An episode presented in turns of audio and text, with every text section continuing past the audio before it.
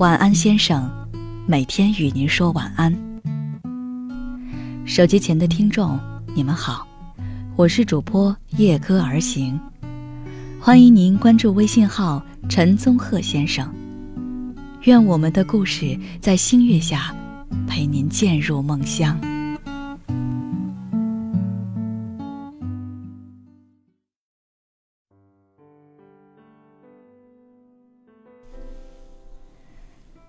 今天分享的文章为：所以二十岁左右的我们到底在焦虑什么？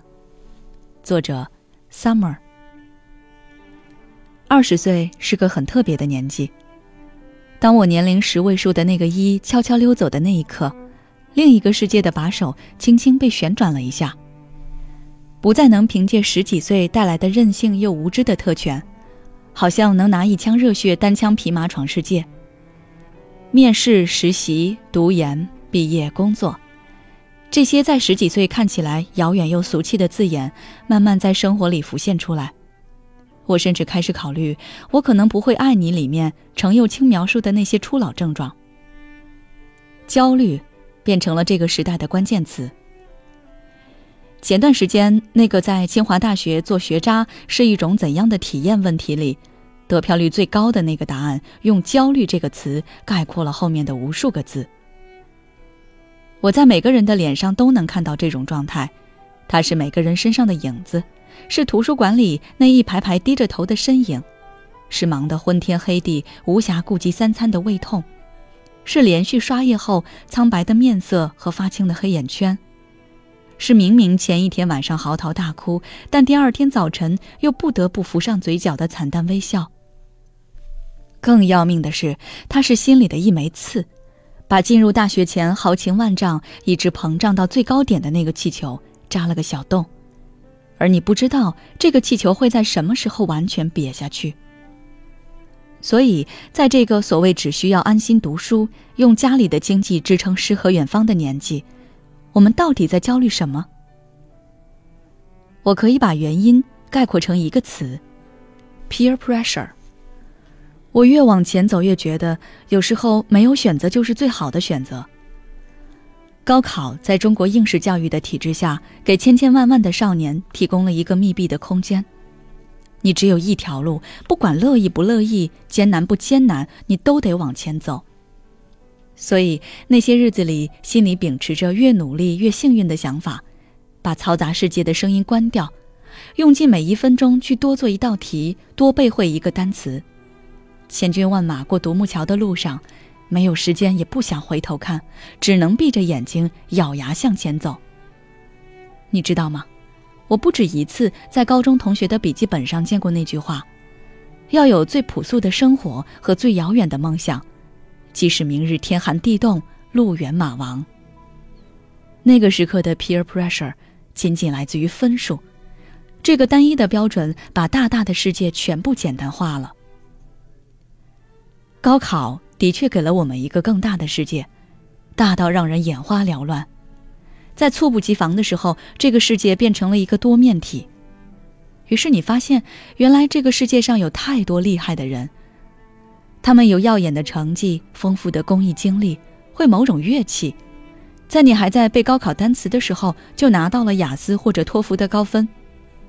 他们有不错的家庭条件和令人艳羡的人际交往能力。他们真诚善良，更要命的是，他们还好看。你所能想到的所有美好的品质，全部在一个人身上展现了。高考之后，你突然发现面前出现了无数条跑道，你不知道先要站在哪一条起跑线上，而且前面的人已经跑出去了那么远，好像是中学考试，别人交了卷，你还在苦苦答题。生活逐渐把他不可爱的一面拿出来给你看，并且逐条否定之前他给过你的信条。你没资格拒绝，你也不能拒绝，你只能悉数全收。有一句话说：“最艰难的永远是当下。”我们开始焦虑悬在头顶的 DDL，焦虑每一场即将到来的考试，焦虑身边的人又收到了新的 offer。而自己信箱里还静静地躺着一封封拒信，焦虑惨淡的简历，焦虑越走越快的时间，焦虑身边的人越来越光芒万丈，而自己默默无闻。内心的自我怀疑和否定像潮水一样涌来。永远有人比你更聪明，比你更优秀，比你更努力。越努力越幸运，这句话变成了一个苍白无力的句子，气若游丝的支撑着那一个个赶 DDL 的黑夜。焦虑的不是能看到的世界有多大，而是在大大的世界里无处安放自己的位置。你知道吗？无限的焦虑会变成一个死循环。有人说，打败 AlphaGo 最简单的方法是拔掉它的电源。其实对待焦虑也一样。一个人不可能两次跨入同一条河流。有时候我会苦笑，原来高考文综背的那些复杂的东西，竟然真的被生活一一验证。在所有人各种微信推送、微博鸡汤告诉你怎样做人生规划的时候，要做的是把这些嘈杂的声音关掉。前路漫漫，瞬息万变，反正没人能陪你颠沛流离。你为什么非要去计划好前面的欲锦繁华？一直信奉着，如果有一天我们淹没在人潮里，那是因为你没有努力活得丰盛，却又随波逐流，被 peer pressure 压得喘不过气来。我最喜欢陶立夏的几个句子：你渐渐知道，这个世界并没有那么广大，相反，它是由你的感知能力所定义。我们三岁时吃到的那块糖，与三十岁时买到的那块钻是一样的，它们带来的微光般绽开的喜悦是一样的，因为你的心是一样的。所以，大多的答案不在外面的那个世界，而在你的内里。沉潜于你的孤独，终有广阔的那天。如今的世界最缺的是专注。檐下不言不语吃一球冰淇淋，不比环游了整个世界简单。所以，专心致志与自己相处，不比拥抱整个宇宙来得轻易。担心面临无数个选择的时候，你要做的是沉下心选定一个，然后努力把它做到极致。喜欢公益就去参加公益组织，看孩子们最明亮的眼睛。听教室里朗朗的读书声，收被稚嫩的心包裹的暖意满满的礼物。喜欢读书，就去到一排排的书架间跟木心聊天，听博尔赫斯讲大道理。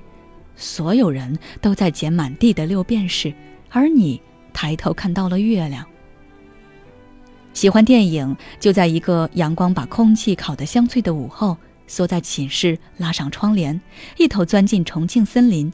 叔叔金城武买了几罐过期的凤梨罐头。我从来都不认可短板理论，因为人们往往会注意的是繁花似锦里一棵不开花的树，是那个在低着头捡六便士的人群里抬起头看月亮的人。每个人的故事都能用一句话讲完，但是我记得某个浸透着危险海风的晚上，有个姑娘握着一罐啤酒。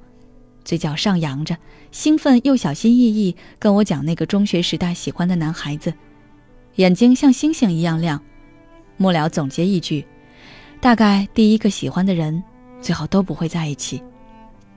我一直记得那个晚上，单单浩渺宇宙里遇到的其中一个的人呢，调动了无数的语言细胞，微醺了空气，变成我记忆里一页熠熠生辉的故事。那一刻。我觉得它真好看。大概大多数时候，我们焦虑的是因为和大多数人走在同一条路上，挤在同一个评价体系里。为了不被落下，选择去拼命又努力的去触碰评价标准里那条最高的线。在既定好的衡量标准下，所有人都变成一些数字，隐去了面孔，无法辨认。世界上哪有没有故事的女同学？但只有一个你呀。作者：Summer。本文由微信号陈宗鹤先生出品，在那里除了每天准时收听到晚安故事外，回复“晚安”两字还有排行榜哦。微信公众号“陈宗鹤先生”，欢迎关注。晚安，先生，每天与您说晚安。